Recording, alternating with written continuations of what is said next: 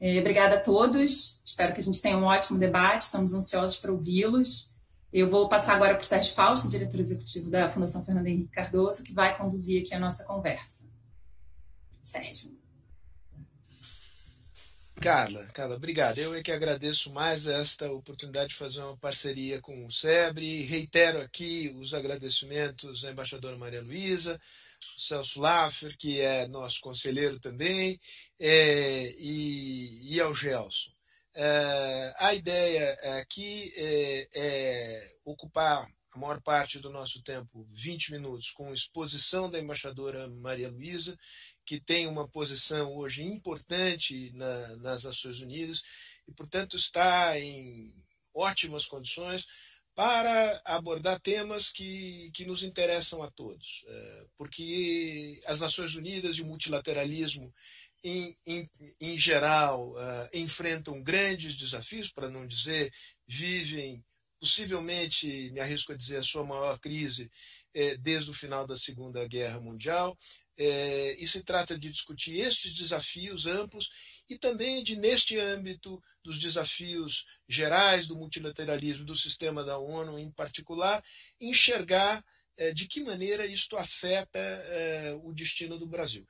E, e, hoje nós temos três pessoas aqui que são capazes de, de enfrentar esse tema com muita competência, competência intelectual e experiência, trajetória, bagagem, de tal modo que eu tenho certeza que teremos aqui uma, uma ótima conversa que começa com a embaixadora Maria Luísa por 20 minutos, depois Celso e Gelson farão comentários, cada qual por 10 minutos.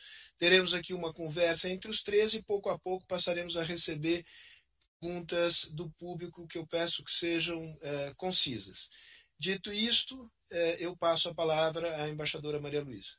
Muitíssimo obrigada, Sérgio. Eu queria agradecer muito o convite para participar deste webinar e é uma alegria enorme poder acompanhar meus antigos chefes e amigos, ministro Celso Laffer e embaixador eh, Gelson Fonseca, com quem eh, muito aprendi ao longo dos anos eh, e continuo aprendendo, mesmo à distância. E eu queria iniciar as minhas palavras falando um pouco sobre como, como a ONU está vivendo esse 75º aniversário em que a organização se vê diante, grandes, diante de grandes desafios, a escalada das tensões geoestratégicas, uma crise climática de proporções é, que muitos dizem que são capazes de vir ameaçar a própria existência da humanidade no planeta, o aumento das desigualdades, com efeitos desestabilizadores no interior de países e, e, também internacionalmente, e as preocupações e riscos postos pelas novas tecnologias e o lado obscuro do mundo digital. Em janeiro deste ano, o secretário-geral Antônio Guterres evocou a imagem dos eh, quatro cavaleiros do Apocalipse para ressaltar a magnitude desses desafios. E em sua alocução na abertura da Assembleia Geral, acrescentou um quinto cavaleiro, a pandemia e seu devastador impacto sanitário, econômico e social. A organização preferiu marcar os 75 anos não com celebrações, mas com um processo amplo de consultas por todo o mundo, com o objetivo de ouvir os, os anseios da população, sobretudo dos jovens, e buscar inspiração para a superação desses desafios. E também é, ter uma ideia de como a ONU é vista no mundo inteiro é, por essas, é, por esses, pela população em geral e, sobretudo, pelos jovens. Nós organizamos, então, uma série de conversas globais. O tema é o futuro que queremos, a ONU de que precisamos. Entramos em contato com pessoas em todo o mundo e pedimos que nos indicassem suas prioridades, suas eh, preocupações, suas expectativas, como vem o mundo daqui a 25 anos e sua visão em relação à cooperação internacional e à ONU em particular. Reunimos bem mais de um milhão de respostas em todo o mundo, em todos os 193 Estados-membros. Então, quais as principais conclusões? Em primeiro lugar, contra o pano de fundo da polarização, do desacordo, das divisões, que tem caracterizado o diálogo intergovernamental recentemente nas Nações Unidas, os entrevistados de várias regiões, de várias idades e grupos sociais se mostraram notavelmente unidos em relação às principais preocupações, prioridades para o futuro e as expectativas de como alcançar tais objetivos. Em meio à crise atual da Covid-19, a prioridade imediata, naturalmente, é a melhoria do acesso aos serviços básicos, assistência médica, água potável, saneamento, educação. A segunda principal demanda é a de maior solidariedade internacional, maior apoio aos mais afetados pela pandemia, e isso inclui o combate às desigualdades.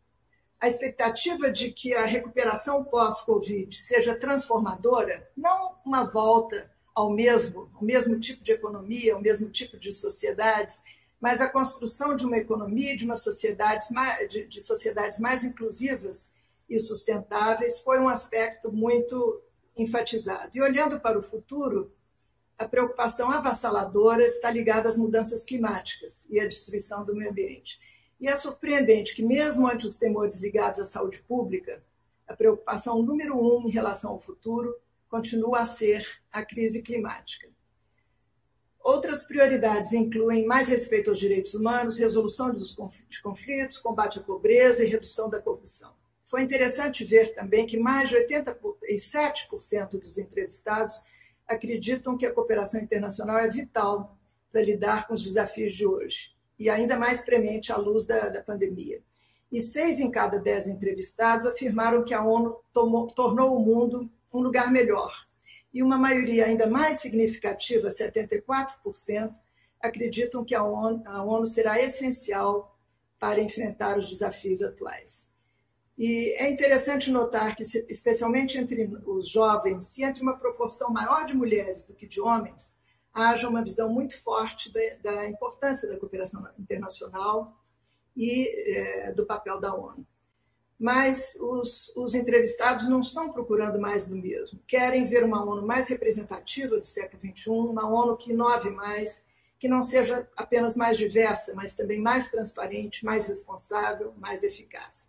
E querem uma ONU menos paralisada pelas diferenças e mais inclusiva. Assim, o mundo falou, nós ouvimos e acreditamos que agora é hora de intensificar a ação, como, como sublinhou o próprio secretário-geral. A ONU, na verdade, já vinha trabalhando sobre essas grandes questões e foi muito encorajador notar a sintonia com as preocupações e prioridades que sobressaíram dessas consultas.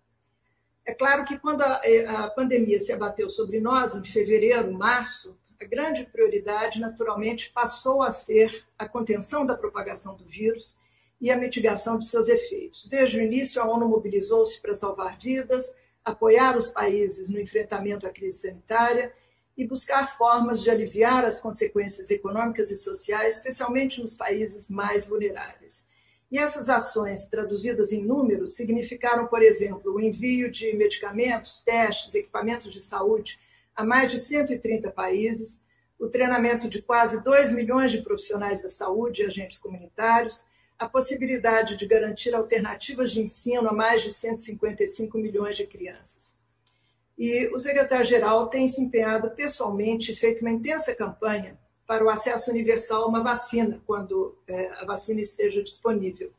E a ONU lançou, em fim de abril, uma iniciativa para acelerar o desenvolvimento, a produção e o acesso equitativo a testes, tratamentos e vacinas. Essa iniciativa, que tem o nome de ACT, Accelerator, acelerador de acesso ao tratamento e vacinas para a Covid-19, reúne governos, cientistas, organizações globais na área da saúde, como a Fundação Bill e Melinda Gates, a Coalition for Epidemic Preparedness Innovations, CEP, a Global Vaccine Alliance, GAVI, e o Fundo Global, além de líderes do setor privado e representantes da sociedade civil. O pilar ligado à, à, vacina dessa iniciativa, a COVAX, COVAX Facility, que é um pilar liderado pela OMS e com participação da CEP e da GAVI, é uma colaboração para a obtenção de uma vacina eficaz e segura e para facilitar a sua distribuição a todos os países por meio de compras antecipadas. E a lógica é a de mobilizar o poder de compra resultante da associação de grande número de governos e de entidades participantes para estimular os investimentos necessários à produção em larga escala e usar esse poder de compra para negociar preços competitivos a serem repassados aos participantes. É, como sabemos, a corrida pela vacina, infelizmente, vem se tornando extremamente politizada e marcada também por muita desinformação. E o ACT Accelerator é, portanto, um mecanismo importante, é, porque é, reúne, como eu disse, todo o espectro de, parceiros e ferramentas para vencer a, pandemia, como testes, tratamentos, um portfólio de vacinas em estágio avançado de teste. E há também um caminho seguro para promover a recuperação da economia global mais rapidamente, porque esforços eh, nacionais de vacinação apenas em um punhado de países será certamente uma via muito mais lenta para eh, atingir esse objetivo. Numa primeira fase, a chave será levar, eh, será levar vacinas pelo menos aos profissionais de saúde, aos idosos e outros segmentos vulneráveis da população simultaneamente em todo o mundo, independentemente do, do nível de riqueza. E é isso que a COVAX Facility busca oferecer, uma, com a participação de mais de 160 países. Mas é, o problema é que ela precisa de uma infusão significativa de recursos. Os 3 bilhões de dólares que já foram mobilizados foram críticos para o, o início dessa, dessa operação para o startup. Agora é necessário que o financiamento passa, passe a, a, a se expandir para que garanta o máximo impacto. Isso requer um aporte imediato de 15 eh, bilhões de dólares, para não se perder a janela de oportunidade de compra e produção antecipadas, para a formação de estoques, paralelamente ao licenciamento, e para impulsionar a pesquisa e ajudar os países a se prepararem para utilizar as novas vacinas quando chegarem. É bem verdade que, na ausência de uma vacina e de um esforço coordenado de vacinação amplo, quando a vacina estiver disponível, os impactos econômicos e sociais da pandemia tenderão a se prolongar no tempo, com efeitos severos e persistentes em termos de perda de empregos, níveis recordes de dívida, falências e o consequente aumento da pobreza e das desigualdades. Os países ricos foram capazes de mobilizar é, recursos bastante significativos, mais de 11 trilhões de dólares, em apoio às suas economias, mas o mesmo não ocorre no, no mundo em desenvolvimento. Por isso, a ONU vem insistindo na importância de uma ação de larga escala para garantir um aumento de liquidez que possa minorar o impacto econômico e social da crise. As ações nesse sentido têm sido, na verdade, até agora muito limitadas. Houve, por exemplo, uma iniciativa de alívio de dívida no âmbito do, do, G, do G20, do Clube de Paris, do FMI, que foi certamente importante, mas se restringiu aos países mais pobres e também é uma iniciativa por, por uh, duração muito limitada. O secretário-geral tem defendido, defendido a ampliação desse, é, dessa iniciativa de alívio de dívida a um número maior de países e também a sua extensão por um prazo mais longo, pelo menos até o final de 2021. Outra medida que ele tem proposto é uma nova emissão de direitos especiais de saque, de forma a propiciar um aumento de liquidez capaz de contribuir para a manutenção de níveis de atividade e emprego durante a pandemia. Passando para a crise climática, que é sem dúvida um enorme desafio, é, é, nós estamos muito preocupados na ONU com o fato de que é, as, as medidas determinadas pelo Acordo de Paris, que, como se sabe, foi um acordo adotado em dezembro de 2015, em que os líderes mundiais se comprometeram a limitar o aumento da temperatura mundial a menos de 2 graus centígrados e envidar esforços para que esse aumento não passe de um grau e meio, é, a verdade é que as mudanças desde então têm ocorrido em magnitude e ritmo insuficientes. E as consequências estão se tornando evidentes no aumento da frequência e da intensidade de eventos como furacões, enchentes, incêndios florestais e secas por todo o mundo. É preciso, portanto, é, maior compromisso com a implementação do Acordo de Paris e maior nível de ambição também, para que se possa evitar um aumento de temperatura mundial que traga efeitos irreversíveis para as condições de vida no planeta. A boa notícia nessa área é a grande mobilização por parte da sociedade civil, setor privado inclusive instituições financeiras, fundos de investimento, e de autoridades em nível local, prefeitos, comunidades, etc.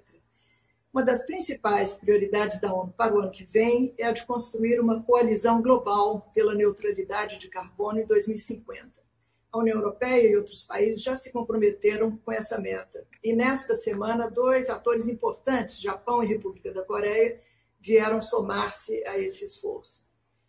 Em setembro, na abertura da Assembleia Geral, o presidente Xi Jinping eh, anunciou o compromisso da China com a neutralidade de carbono até 2060. Não 2050, 2060, mas de toda forma é um passo importante, é, sobretudo porque a China vinha resistindo muito a essa ideia de compromissos mais firmes nesse sentido. Passando ao tema de solução de conflitos, a razão de ser por excelência da ONU, os esforços nessa área têm sido incessantes e é naturalmente uma prioridade absoluta para o nosso trabalho o, cessar, o apelo ao cessar-fogo lançado pelo secretário-geral em março, no contexto da, da, pandemia, foi apoiado por cerca de 180 países e por mais de 20 grupos armados, além de centenas de organizações da sociedade civil. Mas os resultados até agora têm sido, na verdade, muito escassos. O cessar-fogo na Líbia, é, mediado pela ONU e anunciado na, na sexta-feira passada, em Genebra, foi um desdobramento auspicioso. O acordo estabelece que todas as forças armadas devem se retirar das linhas de confronto, todos os mercenários e combatentes estrangeiros devem deixar o território líbio dentro de três meses. E as partes concordaram também em formar uma força militar conjunta para deter violações eh, do cessar-fogo e desenvolver, em conjunto com a missão da ONU na Líbia, um mecanismo para monitorar a implementação do acordo. A expectativa é que esse passo crie as condições para o avanço de negociações políticas que levem a eleições, à formação de um governo e à tão ansiada estabilização e pacificação do país. A ONU continua trabalhando intensamente para a obtenção de um cessar-fogo também no Iêmen, e o secretário-geral tem se engajado pessoalmente nesse esforço. Na Síria, o cessar-fogo em Idlib, acordado entre a Turquia e a Rússia, está em grande parte se mantendo, embora tenha havido, eh, havido algum aumento nos ataques aéreos em Idlib e arredores. No ano passado, eh, foram iniciados em Genebra negociações com a facilitação do enviado especial do secretário-geral, envolvendo representantes do governo da Síria, da oposição e de vários setores da sociedade civil, com o objetivo de redigir uma nova Constituição para o país. E essas negociações têm sido naturalmente difíceis, mas é, estão é, avançando. É, e a expectativa é de que possam abrir caminho para reformas e eleições também na Síria.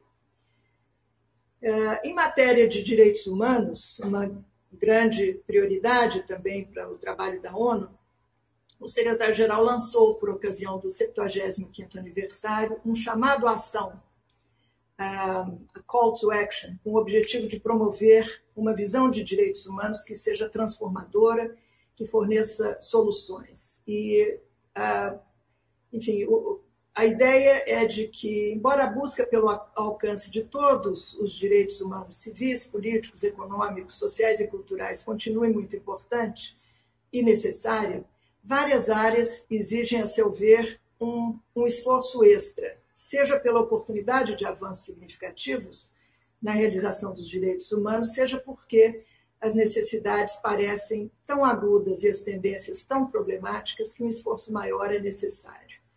O chamado ação identifica sete desses domínios: direitos no centro do desenvolvimento sustentável, direitos em tempos de crise, igualdade de gênero e direitos para as mulheres, participação pública e espaço cívico, direitos das gerações é, futuras, especialmente justiça climática, e novas fronteiras de direitos humanos.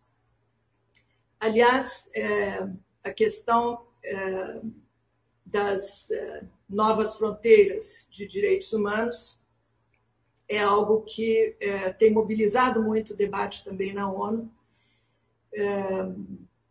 porque eh, o que se nota é que a era digital abriu novas fronteiras de bem-estar humano, conhecimento, inovação, No entanto, as novas tecnologias têm sido usadas com muita frequência para violar direitos e privacidade por meio de vigilância, repressão, assédio, ódio online.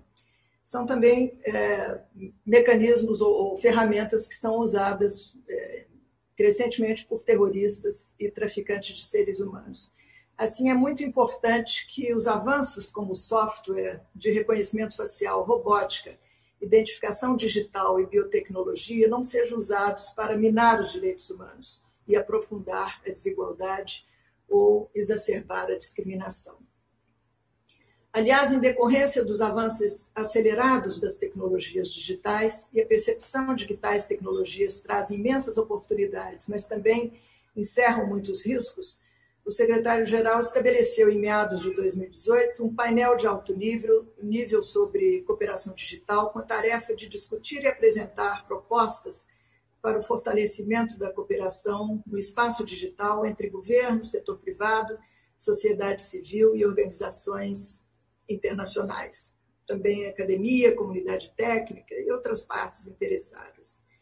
E com base nesse, no relatório do painel, o secretário-geral apresentou um conjunto de recomendações à comunidade eh, internacional com o propósito de ajudar a garantir que todas as pessoas estejam conectadas, respeitadas e protegidas na era digital.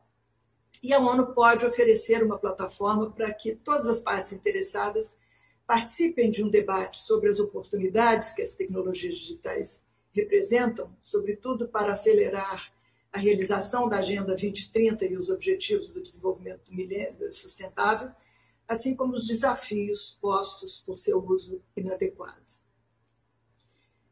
Eu eh, gostaria de encerrar minhas palavras com uma referência a um desdobramento significativo no contexto das comemorações deste ano.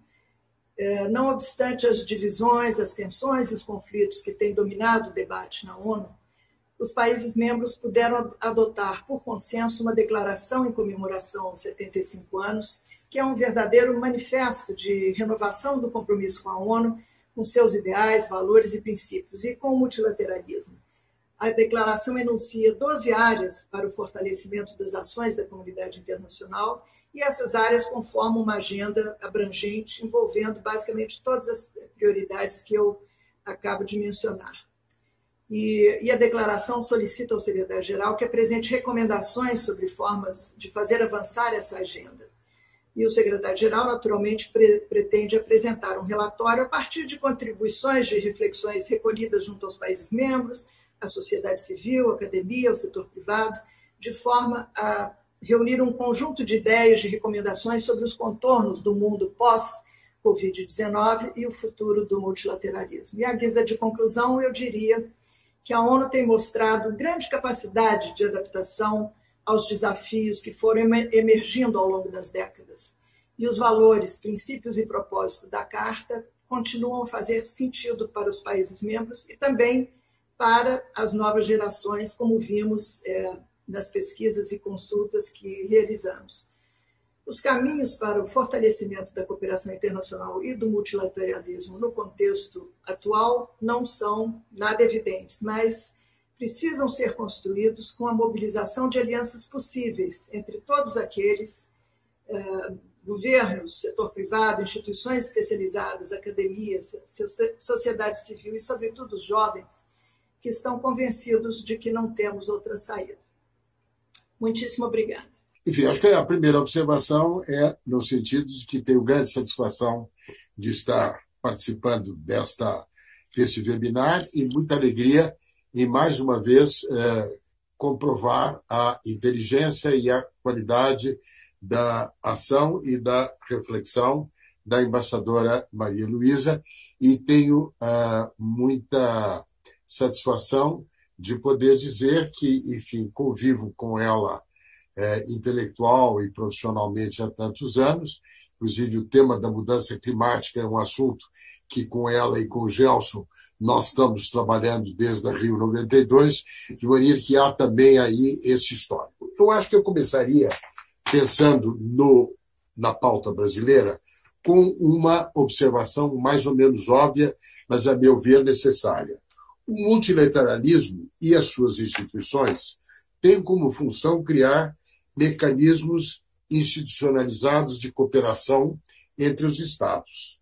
Tem como fonte material, para usar uma linguagem jurídica, as realidades de um mundo finito e interdependente, e responde à necessidade de lidar com os desafios que não estão ao alcance das relações bilaterais. É o que convém lembrar nesse debate sobre os 75 anos da ONU, pensando também na Organização Mundial da Saúde, para pontuar que o multilateralismo não é uma fantasia globalista como uh, eventualmente pensa o chanceler. É fruto de uma necessidade e dessa, uh, desse imperativo que resulta de um mundo que se interpenetra. O presidente Fernando Henrique, que é um leitor de Simmel, que é um sociólogo da sutileza, diz que há uma diferença entre as relações diádicas e as triádicas, o que quer dizer que as relações triádicas, onde há a presença de um terceiro, é, amaina o potencial de conflito inerente às relações é, diádicas, como são as relações bilaterais. E, nesse sentido, vale a pena sempre lembrar o papel do terceiro na solução pacífica de controvérsias, com a mediação, a conciliação, a conciliação eh, os bons ofícios. Existem distintos papéis que o terceiro pode desempenhar no plano político, interno e internacional. A diplomacia é uma arte do terceiro, que atua no cenário internacional no trato da governança da complexidade, negociando, persuadindo, contendo tensões, desdramatizando conflitos. A ONU é um tertius inter partes. É uma instância de abrangência universal, de interposição e intermediação entre os Estados, dotado de personalidade jurídica própria que não se confunde, como sabemos, com os seus Estados-membros.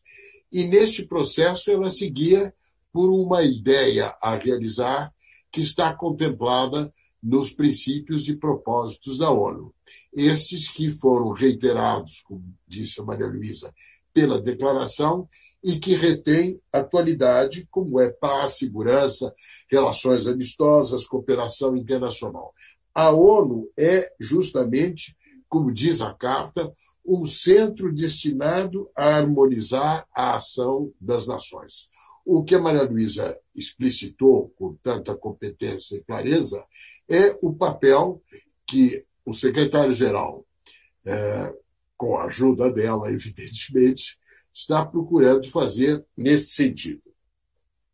Sabemos todos que a Assembleia Geral e o Conselho de Segurança são de natureza intergovernamental. E é no espaço desses órgãos que se dá parte significativa da dinâmica do multilateralismo diplomático contemporâneo. Ora, deste espaço da ONU, tem se valido a diplomacia brasileira, exercendo com competência a arte diplomática do, do terceiro, para articular os interesses gerais do Brasil na dinâmica do funcionamento do mundo. Brasil é um país grande, é um país de escala continental, é um país que tem ativos de credibilidade e, justamente, é um país que não tem apenas interesses específicos, tem interesses gerais. E a articulação desses interesses gerais na dinâmica do funcionamento do mundo se dá nas instâncias multilaterais. É o que o Gelson expôs de maneira reflexiva e documentada nos dois grandes livros dele sobre o multilateralismo, é a experiência de quem viveu de dentro esta responsabilidade na defesa dos interesses do país, como a Maria Luísa, quando foi chefe da missão do Brasil na ONU, e como é a minha própria experiência do multilateralismo no período em que passei em Genebra não perceber, para entrar novamente na pauta do presente, é, este papel é, é uma das grandes é, Estou procurando a palavra para ser mais diplomático do que a minha intenção natural. É, é a opacidade com a qual o governo Bolsonaro e o negacionismo do seu chanceler é, evidenciam na condução da política externa brasileira, que almeja para o nosso país, é o que ele disse agora, a condição de párea internacional. Enfim, para ser elegante, ele tem um gosto pelas díades de que falava o Simmel, díades unilaterais e ideológicas. O que confere à ONU essa dimensão inter, de terços interpartes é o seu secretariado. Tem uma função internacional, exerce uma função pública internacional, não se confunde com a atuação dos seus Estados-membros, tem um poder de iniciativa. Não só aquele que lhe atribui explicitamente a carta, mas aquilo que foi sendo construído na prática por sucessivos secretários gerais, começando por um grande secretário-geral da década de 50, que foi Hammerskjold. E Hammerskjold dizia, é uma frase que eu gosto de citar, que a função da ONU não é elevar a humanidade ao céu, mas salvá-la do inferno. Não? Então, esta tarefa salvacionista é uma dimensão muito importante daquilo que são as responsabilidades, tais como vêm sendo exercidos pelo secretário-geral nesta função de um terços ativo no encaminhamento dos grandes problemas internacionais.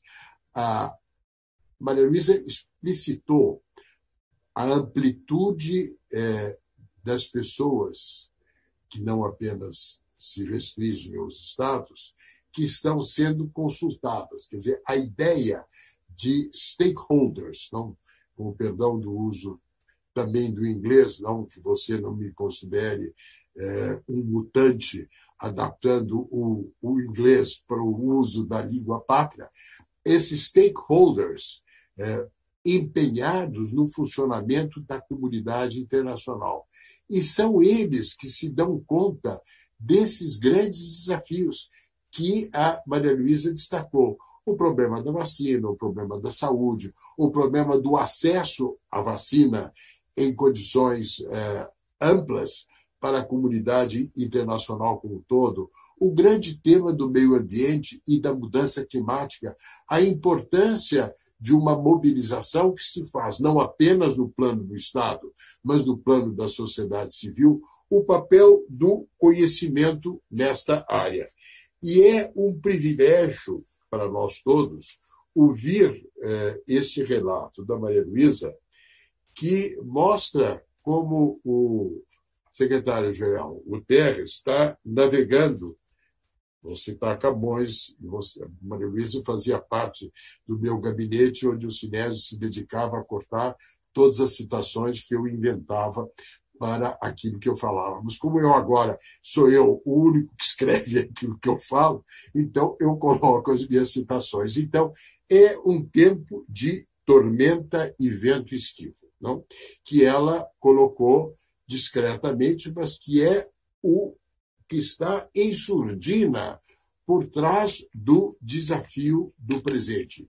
E esse desafio do presente, ela colocou com muita é, clareza. Eu vou concluir é, lembrando é, uma reflexão do Albert Hirschman, que está num grande livro dele chamado Saída, Voz e Lealdade. Então, é, é um livro em que ele procura explicar a dinâmica de funcionamento das organizações, em que ele diz: olha, a lealdade baliza a relação entre saída é, e voz. Não? É, na medida que você é leal à organização, você usa a voz e não contempla a saída. Eu não creio que, dada a realidade internacional, é, que seja possível conviver com os unilateralismos de um Estado de natureza robesiana. Daí a relevância da lealdade em relação à ONU. Então, para fazer mais uma citação, como diria Ana Arendt, somos do mundo e não apenas estamos no mundo. E quanto a vós, para também voltar àquilo que parece caracterizar a diplomacia de confronto do governo Bolsonaro, não cabe o monólogo da discussão contra, a discussão contra com a qual se compraz essa diplomacia de confronto do governo Bolsonaro, mas sim o diálogo da discussão com os outros integrantes da comunidade internacional, tendo como propósito encontrar interesses comuns e compartilháveis, cujos caminhos o secretário-geral, pela sua atividade, vem desbravando de maneira tão pertinente. Obrigado. Celso, é, além do imenso prazer de escutá-lo, eu, eu, eu lhe peço que depois compartilhe conosco as notas é, suas, enfim, o seu texto, porque nós sempre fazemos um, um resumo. É, o jornalista Otávio Dias trabalha conosco, faz um excelente resumo de cada evento. Eu gostaria de trazer como anexo, é, enfim, esse texto muito bom que você elaborou e queria te pedir uma canja das suas muitas citações, que uma, uma que da qual eu gosto particularmente. É, você, por favor, me corrija se eu estiver errado, porque falávamos aqui de Camões, eu lembrei de Portugal, e, e, acho que a citação é Portugal é um país que a, que a Espanha espreme e o mar alarga. alarga é, isso? é o Espanha aperta e o mar alarga. Muito bem, não confundir com Mar-a-Lago, que é o local para onde. É, exatamente para onde nós não estamos Trump. querendo é, é, ir não, nesse momento. É, não me parece que, que o presidente Trump se, seja leitor de, de, de, literatura portuguesa, não, não me consta, ou literatura de qualquer espécie. literatura em geral, né? né? Todos sabemos que ele é uma, o salvador é, da, da cultura e da civilização ocidental, né? É, embora, ele não, embora ele não a conheça. É, Gelson, a palavra, a palavra é sua. Bom, queria, em primeiro lugar, ah, dizer o prazer de participar desse, desse webinar uh, com dois, duas pessoas muito próximas e muito amigas. Isso tem uma vantagem, porque eles exageram nos elogios. Né? O Celso fez uma ovação no meu livro que talvez não coubesse. E a, e a, e a Maria Luz errou quando ela disse que eu ensinei alguma coisa a ela sobre Nações Unidas. É mentira. Ela foi minha colega na ONU e ela tinha uma vasta experiência. Eu já tinha, eu tenho a impressão, já tinha uh, sido diplomata em Nova York e sabia tudo. Eu sabia muito pouco, acho que ainda sei muito pouco sobre ONU. Ela que sabe. Bom, uh, mas em primeiro lugar, eu queria dizer que não, a minha exposição não é tão organizada quanto a do a da Maria Luísa, nem tão organizada quanto a do Celso. Tenho uns poucos comentários sobre uh, o que a gente está discutindo ontem, os 75 anos da, da, da ONU. Uh, eu queria começar com uma citação que não tem a qualidade das citações do Celso, mas uh, tem uma certa verdade. É uma citação do Ciro de Freitas Vale, que dizia o seguinte, que foi embaixador nosso na ONU nos anos 50, a ONU raramente está errada. Quem está errado é o mundo. Eu acho que ele tinha, ele tem uma, certa. Quando nós olhamos para o mundo hoje, o mundo, ah, como a Malu ah, indicou, o Celso também, é um mundo polarizado, em que os conflitos se, se, se multiplicam, a dificuldade de diálogo, a dificuldade de mover a ONU, de mover o espaço diplomático da ONU é evidente. Né? O que me, me preocupa, o que chama atenção, é que formas de cooperação que existiram mesmo durante a Guerra, a Guerra Fria entre os adversários, hoje não acontece. Tem uma, nesse mundo de pandemia, a gente lê sobre tudo, sobre a história das vacinas.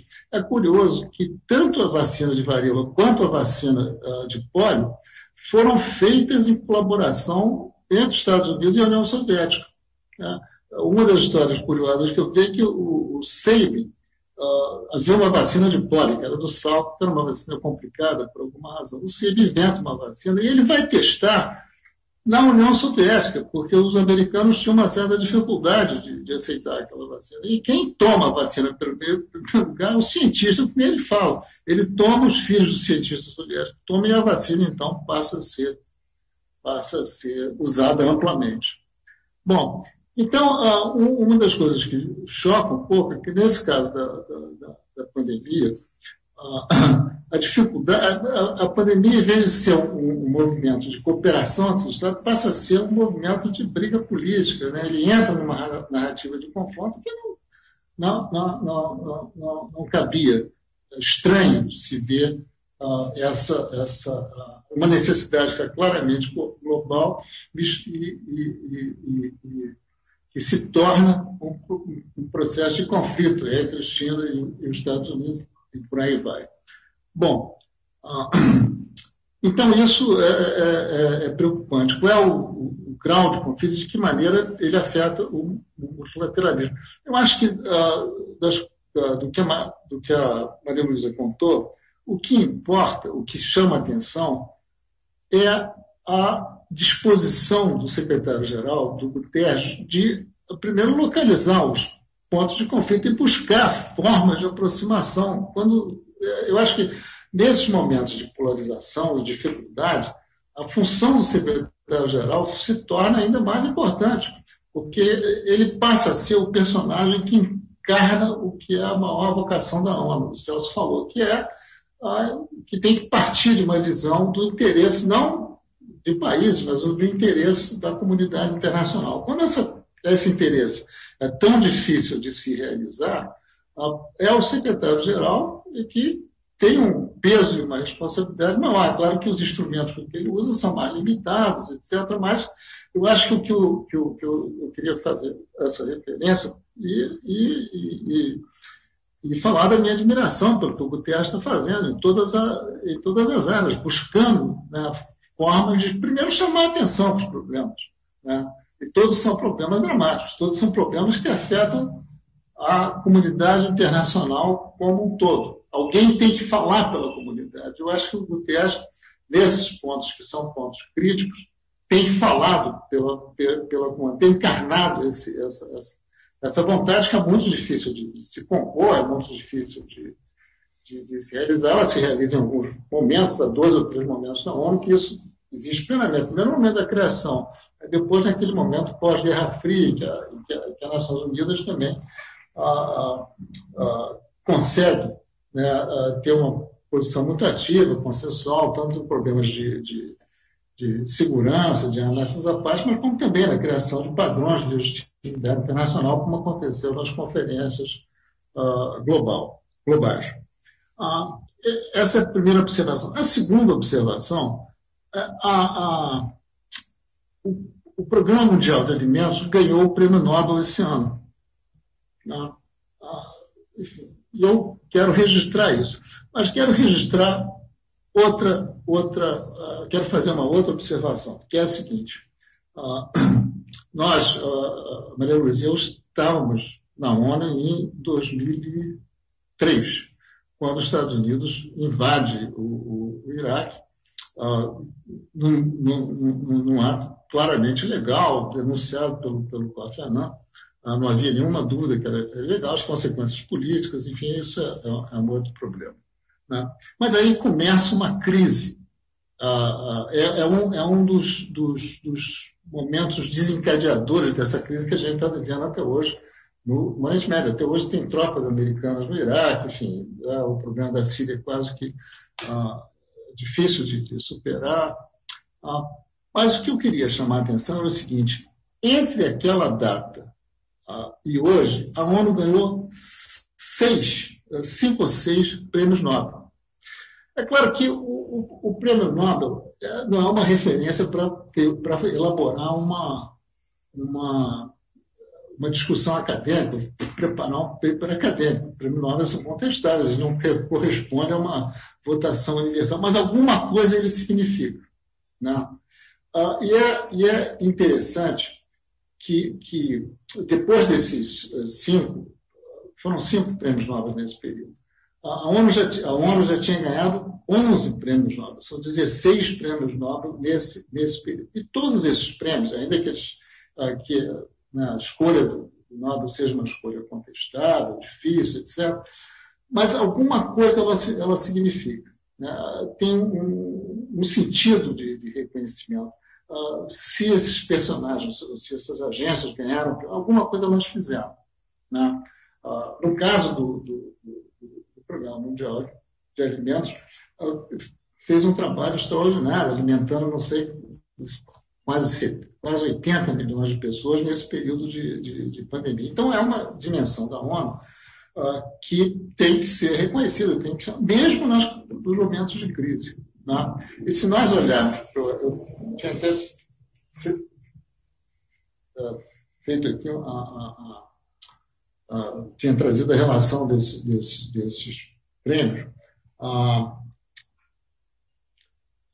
o que, que, eles são prêmios que parte desses prêmios tem que ver com uh, questões de segurança. Né? então, ah, as forças de paz da ONU ganharam, ah, ah, e algumas dessas forças de paz são, são só para lembrar um pouquinho uma das primeiras que foi de Chipre, que tá, começou em 64 até hoje, quem foi o primeiro representante do secretário-geral foi um, um brasileiro, né, o Carlos Alfredo Bernardes. Ah, ah, ah, então, as forças de paz as instituições da ONU têm que voltar para atenuar os efeitos da guerra. O Acnur foi duas vezes foi duas vezes galardoado com, com, com, com, a, com, a, com o prêmio Nobel. Eu estava lendo os números, o Acnur hoje atende quase 70 ou 80 milhões de pessoas, de refugiados, de deslocados, né? tanto refugiados quanto deslocados. Né? Ah, o que tem que ver com a prevenção da guerra, ah, como ah, a Organização das Armas de Proibição de Armas Químicas ganhou, a Agência Internacional de Energia Atômica ganhou, e o IPCC chegou a ganhar também, né, o, o, a ala científica, a ala que estuda cientificamente os processos de, de aquecimento global, etc. E os secretários gerais ah, tanto o Dakar Massoud quanto o COF ganharam, como alguns personagens da ONU. Né? Ah, o primeiro a ganhar o prêmio foi um, um funcionário da ONU, nos anos 50, chamado Ralph Bunche, ah, que era um, um, um americano, afro-americano, que foi decisivo em resolver o problema de Israel e o conflito entre Israel e Egito logo depois da, do confronto que tinha havido. Martin, enfim, outros personagens ganharam também. Ah, eu acho que um dos brasileiros que talvez pudesse ganhar era o Sérgio Vieira de Mello, que foi convocado depois da confusão que houve no, no, no Iraque para tentar consertar que tinha feito. Infelizmente, ele morreu de uma forma uh, trágica. Então, o, o, que eu quero dizer com isso uh, é que, mesmo nas crises, a, a, a ONU uh, historicamente criou um conjunto de agências, um conjunto de regras, um conjunto de instituições que, em primeiro lugar, nos permite olhar onde está essa encarnação dos interesses da comunidade internacional. Em segundo lugar, ela continua agindo, apesar dos impasses que a política uh, uh, provoca. Né? Então, o Ciro tinha razão. A ONU não está errada. Quem está errado pode ser o mundo. Obrigado. Muito bem. Carla, nós havíamos combinado de estimular a conversa entre os três. Eu proporia que a gente estimulasse a conversa a partir de perguntas que che nos chegam do, do público. É, eu podia fazer a primeira e depois a gente vai vai aumentando a lista aqui, porque acho que é uma pergunta que nos, nos permite é, é, ter uma visão abrangente do, dos problemas enfrentados pela ONU, que é, é uma pergunta que nos chega do Cláudio Jano, uh, Janowitzer. É, se eu pronunciei errado, me perdoe. E, e a pergunta dele, digamos, se refere a uma crescente retórica no mundo que ganha apoio político em, em, em alguns países de que a, a, ONU significaria uma limitação severa à autonomia dos estados-nação e que, portanto, o, espécie de infringência da soberania popular que se exerce do âmbito do, dos estados dos estados nação. Né? É, como é que vocês responderiam a esse? Certamente não, não, não me parece aqui que seja a opinião do Cláudio, ele está apenas apresentando o problema. Como é que vocês veem essa tentativa de estabelecer uma espécie de antagonismo entre ONU e Estados uh, membros uh, calcadas, calcadas esse antagonismo na ideia de que a soberania popular uh, se exerce no âmbito dos Estados? Alô? Quer que eu comece? É, é uma conversa. Eu pediria que, evidentemente, que a intervenção agora fosse mais curta para a gente poder.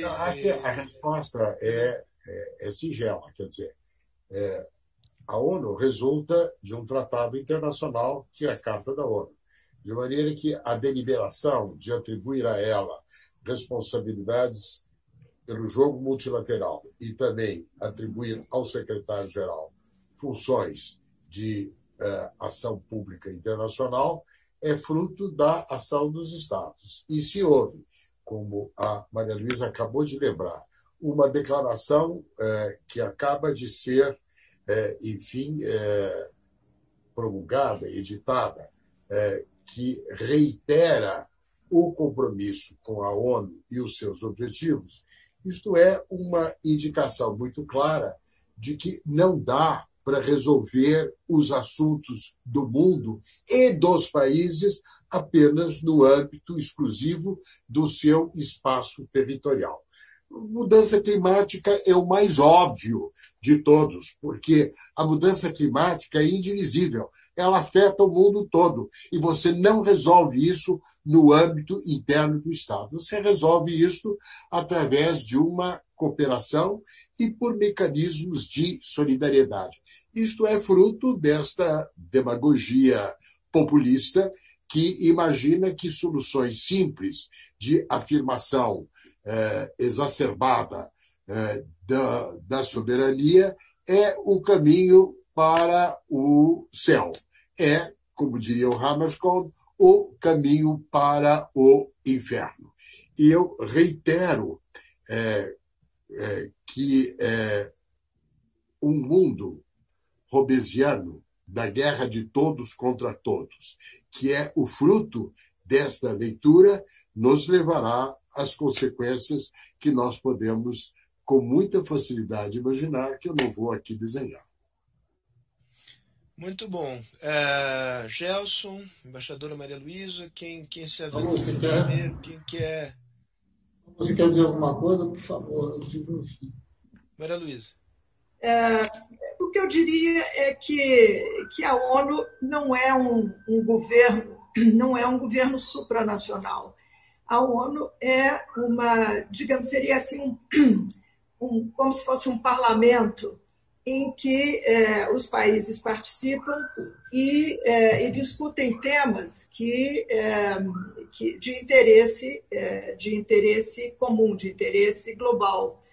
É, bem verdade que a ONU pôde, ao longo dos anos, desenvolver muito a, o direito internacional, enfim, a, através de, de, códigos, normas, acordos, etc.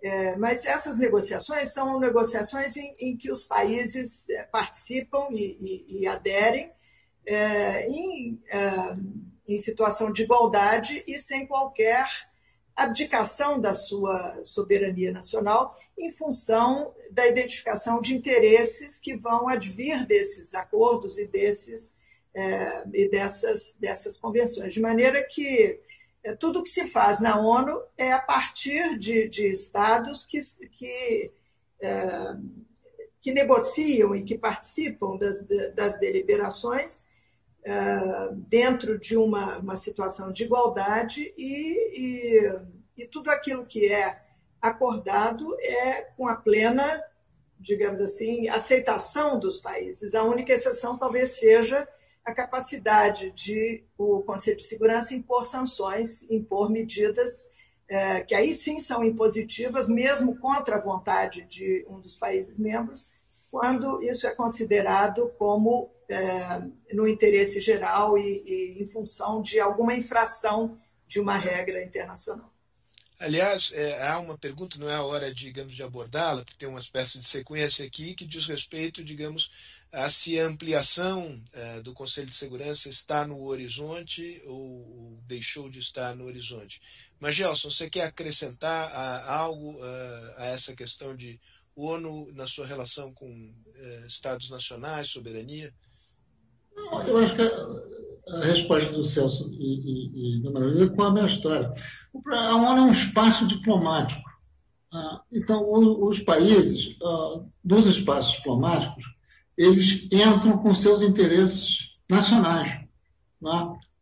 O espaço diplomático, o que, que permite, no caso da ONU, é que certos interesses nacionais são melhor realizados se multilateralizados. Então, na, então, o interesse nacional vira um interesse nacional multilateralizável. É isso que acontece. Então, a, a, origem das decisões da ONU é sempre essa, sempre uma combinação de interesses nacionais de um ponto qualquer em que há acordo entre os Estados. Né? E, e, como a, a Marusa disse, quer dizer, a, a, a, ONU produz tratados, produz uh, regras, etc. Mas uh, também, nesse caso, os, o, o, interesse nacional pode se limitar, bom, vamos fazer uma resolução que é frágil do ponto de vista, do ponto de vista uh, jurídico. Né? Não, é, não é mandatório, enfim, um tratado seria mais, mas é, é isso. Né? Não há, não há, não, não gera. Eu acho que assim, a, a, ideia, quem, a ideia de que a ONU, né, através de, de de decisões sobre direitos humanos ou sobre da Unesco, sobre educação, vai obrigar os Estados, é uma fantasia. Simplesmente não é assim, né? Carlos, você tem perguntas aí do teu lado? Uh, Celso, você quer comentar? Isso eu quero comentar. Eu disse que a ONU é um tertius inter partes. É um terceiro que oferece esse espaço de concertação e negociação. Ele não é um terceiro acima das partes. Ele não é um governo mundial. Portanto, eh, o que tanto a Maria Luísa quanto o Gelson eh, clarificaram é porque que não cabe esse tipo de desqualificação do papel que a ONU exerce. Eu, eu acho, deixa só, o, o que eu acho é que se, se nós olharmos para a ONU, que a crítica em geral é de que ela é frágil. Se você precisa, você precisa de mais recursos para lidar com a pandemia, você precisa de mais recursos para lidar com refugiados, você precisa de mais recursos. É isso. Né? A, a, a crítica, digamos, normal, que eu sempre ouvi, que está nos, nos, nos, nos, especialistas, é, não, não, é que a ONU é forte demais, é a ONU precisa de mais recursos. Esses recursos precisam, eles só não acontecem porque os estados precisam decidir dar mais recursos para a ONU. É, é isso. Carla, perguntas do teu lado? Não tenho nenhuma pergunta específica aqui. Se você tiver alguma pergunta. Eu tenho. Eu tenho. Esse debate. Eu, eu, aqui, tem, eu vou lançar uma pergunta aqui que, digamos, ela é bastante pontual. Ela é associada ao que vínhamos discutindo aqui. Ela foi feita por uh, Fernando Melo Barreto, que não pode ser outra pessoa que não o embaixador Fernando Melo Barreto, a quem eu aproveito para mandar um grande abraço. É, a pergunta dele é simples: esse quadro muda na hipótese de uma vitória de, de Biden na eleição de 3 de novembro nos Estados Unidos? Evidentemente, eu já diria a todos aqui que é, essa pergunta é dirigida sobretudo ao Gelson e, e, ao Celso. A embaixadora Maria Luísa, por razões óbvias, não está nas melhores condições institucionais é, para respondê-la. É, então, Gelson e, e Celso, na ordem que quiserem.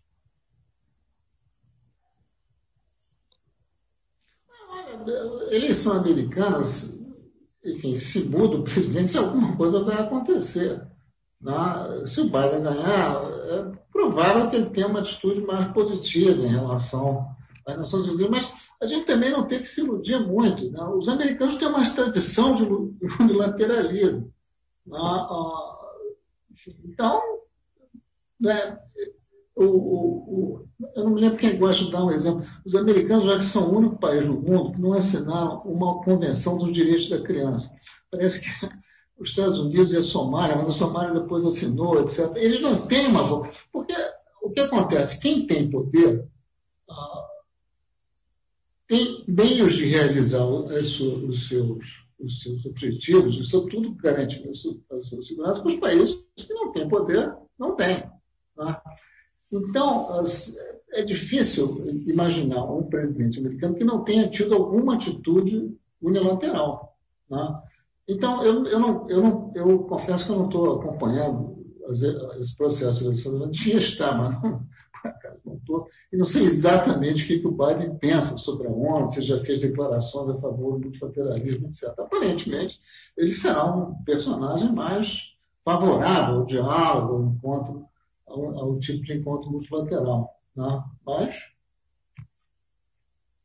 Celso. Eu também não quero criar, eu acho que a gente não deve ter ilusões sobre, sobre, sobre, sobre esse processo. Nem, nem, nem, nem esse processo é comandado pelo, pelo, pelo, pelo Eu acho que a, maioria se lembra que um dos nossos dramas lá, lá, lá em Nova York foi uma coisa chamada escala de contribuições. Você se lembra disso? A, hora, num determinado momento, os, os, os americanos, numa, numa emenda conhecido como Helms-Biden, decidiram que não iam mais pagar 25% do orçamento regular. Era uma decisão do Senado, enfim. E, uh, e o, o presidente uh, era o Clinton, não é isso? E o, o embaixador era o Rombro. Então, enfim, era uma decisão que eu tenho a impressão que o próprio embaixador americano não estava muito feliz com a decisão, porque, enfim, era uma mas era uma decisão do Senado, porque naquele momento o presidente da Comissão de Relações Exteriores era um Helms que tinha uma influência evidente né, e que tinha suas, tinha suas restrições em relação a restrições bastante violentas. Enfim, é, é, um dos processos mais curiosos que eu, que, eu, que eu vejo. Qual é a diferença? Era uma decisão que tem que ser cumprida, porque eles não iam pagar mais, menos, iam tirar 2% que eles pagavam mas qual foi a atitude do Lula? Ele sabia que aquilo ia acontecer, mas ele inventou uma negociação onde não havia negociação, era o tributo que ele pagava ao multilateralismo. Então, visitava todas as embaixadas, ia em embaixadas de países pequenos, da, ilhas da Ásia, para dizer: olha, enfim, isso a gente está fazendo, mas você precisa entender. Não era, não, não era uma troca, era simplesmente um tributo ao multilateralismo. Isso, enfim, você não muda a atitude, mas pelo, você não muda uh, o interesse, o que você tem que obter, mas você muda a atitude. Já é um ganho. Muito bom, já. Uh, Celso, quer acrescentar algo rapidinho para a gente poder. Não, acho que o Gelson disse tudo. Tá legal. Olha, tem uma pergunta aqui que essa a Maria Luísa pode, pode entrar, porque não é bola dividida, e, embora tenha a ver com esta questão de regulação internacional de, de temas amplos que, é, mais cedo ou mais tarde, conflitam com interesses de poder é, nacionais. Mas que é a pergunta que me vem é, da, é, de Eugênio Garcia, que se apresenta como diplomata. Eu vou lê-la porque ela é bastante específica. Na área de cooperação digital, o secretário-geral da ONU manifestou a intenção de criar um órgão consultivo sobre inteligência artificial ainda este ano. Como tem avançado essa agenda da ONU no tratamento das tecnologias de, de ponta? Essa pergunta é, é para você, Maria Luísa. Tá bem. É, em primeiro lugar, um abraço grande para o Fernando e para o Eugênio. É, mas, em relação à, à, cooperação digital, o secretário-geral é, realmente está muito interessado em que a ONU seja um, uma plataforma de debate sobre as novas tecnologias. Como eu disse, é, não só para tentar explorar ao máximo o potencial é, de é, benéfico que essas tecnologias podem trazer para, para a sociedade, para os indivíduos e, sobretudo, para os, os objetivos da ONU de, de desenvolvimento sustentável, é, mas, é, mas também é, para lidar com essas grandes ameaças e riscos é, ligados ao mau uso das tecnologias. É, e eu acho que a ideia é ir de uma enfim, tomar algumas, é, alguns passos, mas gradualmente, porque há alguns países que têm um pouco mais de resistência a que a ONU se envolva nesses debates, outros não. É, então, é preciso encontrar um, um, caminho em que todos possam participar com, dentro de uma área de conforto. Eu acho que a maneira de, de fazer isso será com eh, a criação de uma posição de enviado tecnológico, um tech envoy, eh, que será uma pessoa que, eh, que tenha, digamos assim, conhecimento nessa matéria, que tenha trânsito entre os países, entre trânsito na indústria, entre esses setores de tecnologia avançada, e que possa é, ir encontrando formas de, de uh, trazer esse debate para a ONU de tal maneira que seja um debate bem organizado, com capacidade, com expertise, com, com é, é, especialistas, etc., e, e, que possa fazer avançar a agenda dentro de dentro desse, desse quadro de, de procurar explorar o que se pode fazer para potenciar o, o, enfim, as vantagens dessas, é, dessas tecnologias e, e, também minorar, minorar os riscos. E há um, um, projeto, por exemplo, muito interessante chamado Projeto Giga, que é coliderado pelo Unicef, é, pelo Unicef, a União Internacional de Telecomunicações, é, de é, promover a conexão em todas as escolas do mundo até 2030. É um projeto extremamente ambicioso, mas é uma ideia interessante e, e a ONU tem condições de lançar essa, ideias como essa e procurar mobilizar parceiros e, e, e governos interessados que possam é, fazer avançar essa, uma proposta como essa. Mas, é, em relação à inteligência artificial, eu tenho a impressão de que vai demorar um pouco mais até que a gente possa desenvolver propostas específicas sobre isso. Carla tem uma pergunta, é, presumo que da ex-ministra Isabela Teixeira. Você vê que eu tenho dons adivinhatórios. Tenho, tem uma pergunta da ministra Isabela, ela coordena nosso núcleo de meio ambiente no SEBRE, mandou um beijo para você, embaixadora. É, a pergunta dela é se uma possível vitória do Biden e a volta dos Estados Unidos para o Acordo de Paris podem, o que, que isso pode provocar nos desafios de aumento das ambições de corte de emissões e net zero em 2050? É, bom, é, um beijo para Isabela também, saudades. É, eu acho que é, a agenda da ONU nessa matéria vai. É, quer dizer, vamos procurar fazer a agenda avançar, qualquer que seja o resultado das eleições americanas. É, mas se por acaso é, houver uma mudança e essa mudança é, significar, digamos, um, uma reaproximação com, com o Acordo de Paris e com as metas de, de, de, do Acordo de Paris, eu acho que certamente isso facilitará muito a atuação da ONU em matéria de, de ação climática.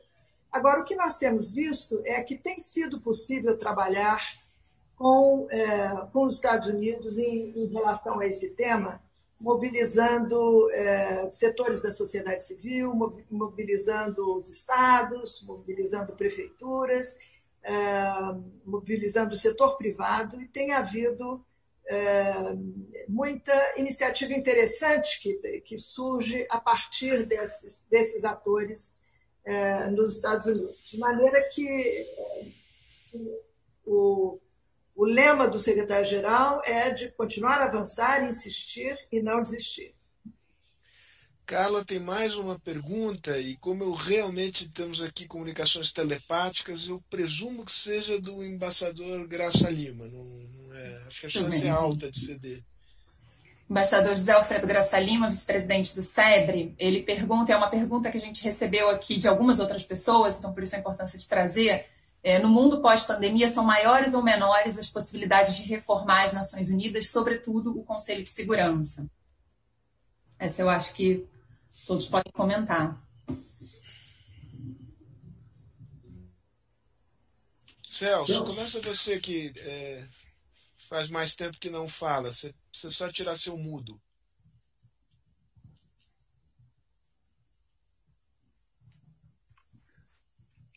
Bom, meu pai tinha a sabedoria de dizer que boca fechada não entra mosca. Eu acho que era muito razoável essa colocação que ele tinha. É, naturalmente, há muita discussão sobre o que será o mundo pós-Covid. Não?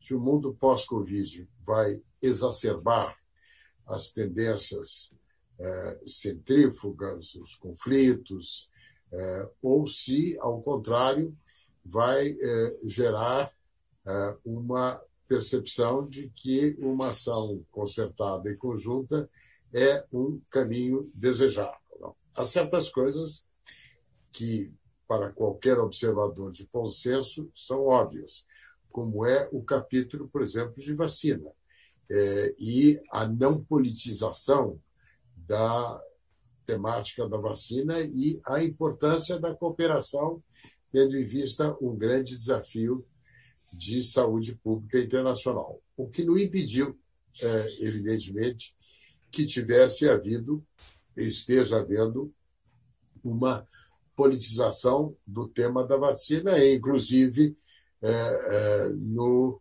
espaço do território nacional, para não entrar em maiores detalhes. Agora, eu acho que aí é, são cenários possíveis.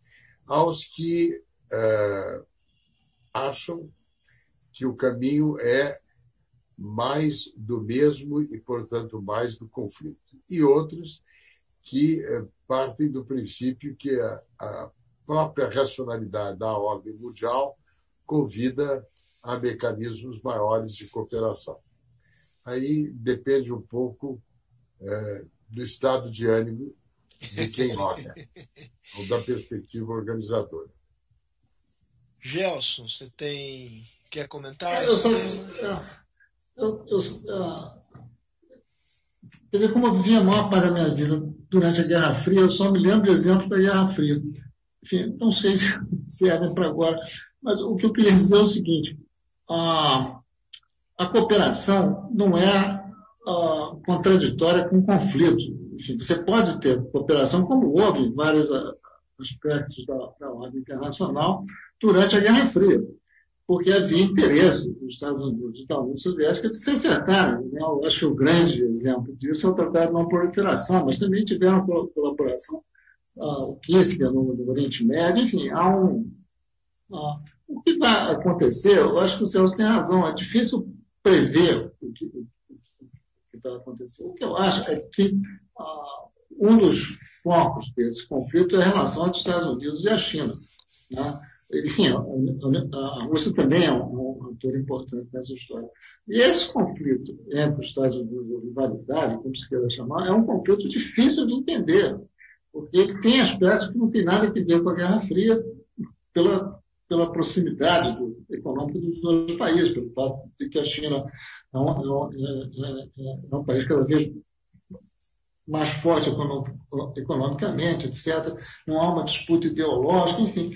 Então, o que a gente não sabe é onde é que estão os pontos de acomodação entre, entre esses dois, entre essas duas superpotências. Agora, se você olha para a Guerra Fria, onde havia outras razões de conflito, foi possível você ter, apesar do conflito, instrumentos de cooperação, instrumentos que serviram para a estabilidade internacional é muito difícil. Acho que é um dos temas mais complicados das relações internacionais hoje em dia é justamente isso. O que é essa rivalidade? Como é que ela evolui? Difícil dizer. Embaixadora. É, eu também concordo inteiramente, muito, muito difícil de dizer, de antever. Eu só queria fazer um comentário sobre como é difícil é, esse tema da reforma do Conselho de Segurança. Porque para reformar o Conselho de Segurança é preciso é, mudar a carta, é preciso de uma reforma da carta, e para reformar a carta é preciso da aprovação de dois terços é, dos membros é, da Assembleia Geral e da ratificação pelos cinco membros permanentes. É preciso que haja uma confluência tão grande de interesses que é, é muito difícil imaginar que isso possa acontecer. E ao longo da, de, de todos esses anos em que tem havido discussões e negociações a respeito da reforma do Conselho de Segurança, o que se nota é que a ideia em si é uma ideia em que, que digamos, encontra apoio bastante amplo, mas quando se começa a discutir como será essa reforma, quais os países que serão contemplados, etc., é, aí é, há uma divergência é, enorme e é muito, é muito fácil que um grupo pequeno de países que, que, que, se sentirão excluídos ou não contemplados nessa, nessa reforma possam impedir qualquer avanço das negociações. E é muito difícil também é, que os países que detêm esse, esse digamos assim, o, o poder, né, os, os, os cinco membros permanentes, inclusive com direito a veto, é muito difícil pensar numa situação em que eles é, tenham interesse em, é, em, numa diluição do poder, que no final, no final das contas, uma ampliação do Conselho de Segurança representaria uma, uma diluição do poder dos cinco membros permanentes. É, com licença da Carla, deixa eu engatar mais uma pergunta de Valéria de Campos Melo, que é uma pergunta muito interessante. Ela, ela toca no mesmo tema, é, digamos, de, de, capacidade de resolução de conflitos da ONU, mas sem falar em grandes reformas, mas num nível mais operacional. E, e ela argumenta que, é, na, na, direção de que há sinais de que essa capacidade de, de resolução de conflitos vem diminuindo na esteira de redução de recursos para o secretariado, inclusive, agora eu vou ler siglas que para mim não significam nada, mas certamente você saberá decifrá-las, DPPA-DPO, terrorismo, além eh, de questionamentos sobre as operações de paz por seus supostos resultados limitados. Essa é para você, eh, Maria Luísa. É, é verdade. O, o, que tem havido é, é uma crise de liquidez. A ONU está passando por uma crise de liquidez é, que é resultado de atraso nas contribuições, sobretudo dos principais é, países contribuintes, de alguns dos principais é, países contribuintes, é, e isso tem afetado muito é, a capacidade de atuação da ONU. Mas, mas eu tenho a impressão de que essa questão de resolução de conflitos depende muito da vontade política dos, dos, principais atores. E o, eu acho que o que está acontecendo e dificultando muito a solução de conflitos é que, hoje em dia, os conflitos são conflitos é, que têm. É, não, são conflitos diferentes dos conflitos tradicionais, não são conflitos entre Estados, mas conflitos é, é, de, de forças é, no interior dos estados, com grupos armados, etc.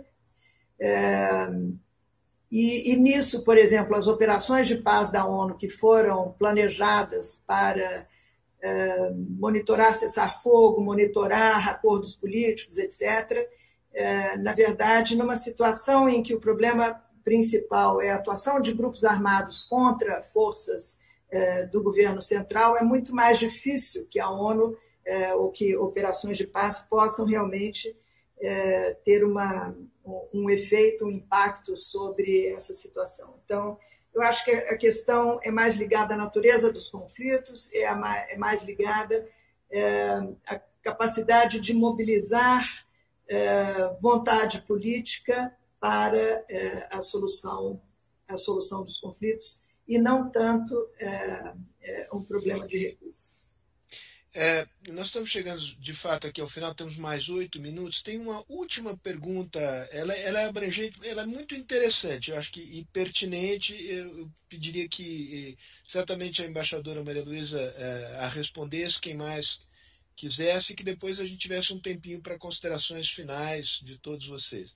Que é a pergunta sobre é, a participação de organizações globais da sociedade civil e do setor privado nos processos é, deliberativos, nas ações do sistema das, das Nações Unidas. É, qual é o, estado da arte nessa matéria, embaixadora, dando alguns exemplos concretos lá e cá em áreas específicas?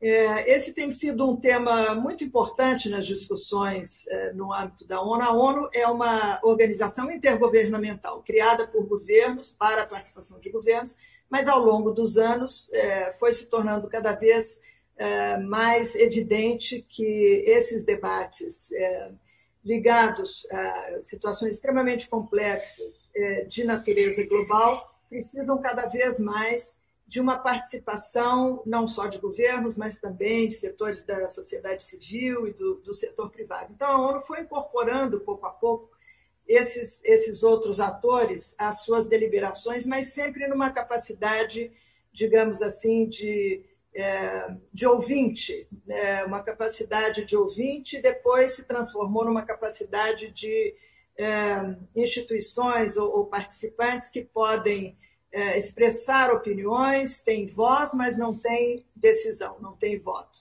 E há uma, é, digamos, uma demanda cada vez maior de um processo um pouco mais participativo, em que essas instituições possam também participar é, do, do, do, processo deliberativo e da, da, formulação de decisões. E eu me lembro que o, o ex-presidente Fernando Henrique Cardoso liderou um painel que deu uma contribuição muito importante nesse sentido sobre formas em que, que a ONU poderia considerar de participação é, desses, desses atores não estatais e que são muito importantes e trazem uma contribuição muito significativa para a consideração desses temas. Mas o que, o que se nota é que ainda há um número de países que são muito refratários a esse tipo de, é, de participação maior é, dessas instituições. Então, o que se nota é que, é, muitas vezes, nas, nas grandes conferências internacionais, como na Rio 92, como na, na Rio Mais 20, é, foi possível trazer a, a, a, participação desses atores, mas sempre é, como um apêndice, digamos assim, uma conferência paralela, não no centro das, das deliberações. E, é, e, esse é o grande desafio, como fazer, como vencer essa barreira, sobretudo por parte de um grupo pequeno, mas influente de países que é, é muito zeloso ainda da natureza intergovernamental da organização. Muito bem, considerações finalíssimas, Celso, Gelson, e para concluir. Eu, eu gostaria de fazer uma observação, enfim, complementar aquilo que acabou de é, é, analisar a Maria Luísa. A ONU tem um papel também de é, estabelecimento de padrões, standard setting. Não? Então, se você pega os Objetivos de Desenvolvimento Sustentável, esses Objetivos de Desenvolvimento Sustentável têm um papel no plano interno na vida das empresas. Não? Eu participei de uma reunião de conselho da empresa onde se discutia no próximo plano, para os próximos dez anos, dos Objetivos de Desenvolvimento Sustentável e o que, que a empresa iria fazer para cumprir esses Objetivos de Desenvolvimento Sustentável. Então, tinha energias renováveis, tratamento de resíduos, manutenção eh, de recursos hídricos, manutenção da biodiversidade e cocilia. Então, eh, isto acaba tendo uma influência no processo decisório. Toda a ideia do desenvolvimento sustentável, estou, claro, me referindo à Declaração do Rio, significa a internalização nos processos decisórios dos custos do meio ambiente. E isto vem sendo aprimorado. O trabalho dos Objetivos de Desenvolvimento Sustentável tem tido um papel significativo na maneira pela qual operam um número significativo de empresas, que, por sua vez, operam porque isto é um dado não só do investimento, porque o critério de atender a isto é parte dos critérios de investimento, é um componente de governança, como também é um componente da exportação dos seus produtos, na medida em que você atende a esse tipo de requisito. E isto não necessariamente transita pelas normas técnicas governamentais, mas transita pelas, pela preferência do, do, do consumidor e pelas regras que os consumidores vão estabelecer. Então, você tem um efeito irradiador. É, eu queria reiterar o que disse o Gelson, que sempre diz coisas inteligentes, é, neste elenco é, dos que receberam o prêmio Nobel, a importância do prêmio concedido ao IPCC. Porque a concessão do prêmio ao IPCC foi o reconhecimento do valor do conhecimento no trato desse grande tema que o secretário-geral vê, com toda razão, como sendo um limite é, de vida na Terra a ser enfrentado. Magnífico. Celso, é, Gelson, considerações é, finais? Olha, só para agradecer, agradecer muito a, a Maria Luísa pela pela exposição que ela, que ela fez, e que eu acho que todos nós precisamos ter um pouco de esperança nesse mundo tão difícil. E as iniciativas que, que, que a Secretaria está tomando, que o Ministério está tomando, são, dão um pouco dessa, dessa esperança. Tem um rumo, tem alguma coisa a conquistar. Tem algum... O mundo está difícil, mas esperança não falta. Tá bom? Muito bom. Maria Luísa.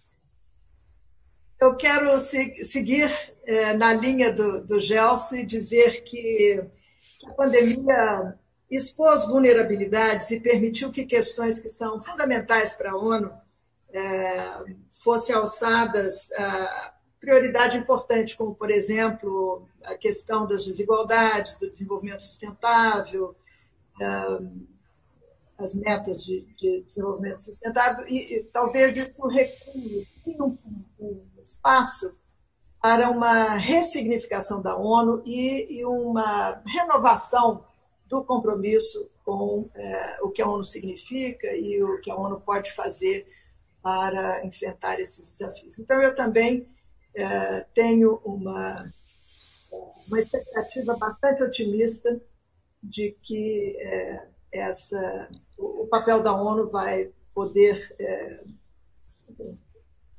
continuar a, a, a, se realizar de uma forma importante contribuir para soluções, as soluções que nós precisamos para que os desafios. Muito obrigada ao Gelson, ao Sansulafre, a todos, é, todos os participantes pelas perguntas também. Um abraço grande ao Luiz Alfredo. Não, não ele mandou um abraço também, embaixadora, que a gente não leu só, mas ele mandou. Foi um grande prazer me convidar. Todos, inclusive. Podem me convidar de novo, eu estou às ordens. Convidaremos. Vou fazer um registro final antes de passar a palavra à Carla. Enfim, já desde logo agradecendo imensamente, não só em nome da Fundação Fernando Henrique Cardoso, mas em nome pessoal pelo, pelo prazer daqui da hora e meia de conversa. O, o, embaixador Paulo Roberto Almeida fez uma pergunta aqui que não houve tempo é, para apresentá-la sobre esforços é, próprios da ONU para, digamos, aumentar a consciência sobre a importância eh, das Nações Unidas em cada um dos países. Isso me faz fazer um pequeno registro aqui de, de um trabalho importante que a chefe substituta aqui do ERESP, representante aqui do Itamaraty em São Paulo, a, a Irene Vida Gala, tem feito é, com recursos escassos para disseminar o, o modelo da ONU de simulações em escolas da, da rede estadual eh, e da rede municipal de ensino médio. Eh, então fica aqui, fica a dica eh, de quem queira ajudá-la nessa empreitada, ela não tem tido apoio propriamente oficial para isso, mas é uma iniciativa muito meritória e conduzida por uma pessoa de, de grande valor e grande seriedade. Então, feito esse registro, mais uma vez, abraços e beijos. E, Carla, a palavra é tua para terminarmos. Faço foro aqui aos agradecimentos, agradecer a todos, embaixadora, ministro Celso Laffer, embaixador Gelson, Sérgio, obrigada pela parceria, mais uma parceria. É, Imagine. Também, como a embaixadora lembrou, a nossa audiência, a gente teve mais de 300 pessoas conectadas entre aqui o Zoom e o YouTube, foi um evento de muito sucesso. Queria agradecer e dar boa noite a todos. Abraço grande. Tchau, gente. Boa noite. Até a próxima. Tchau, gente.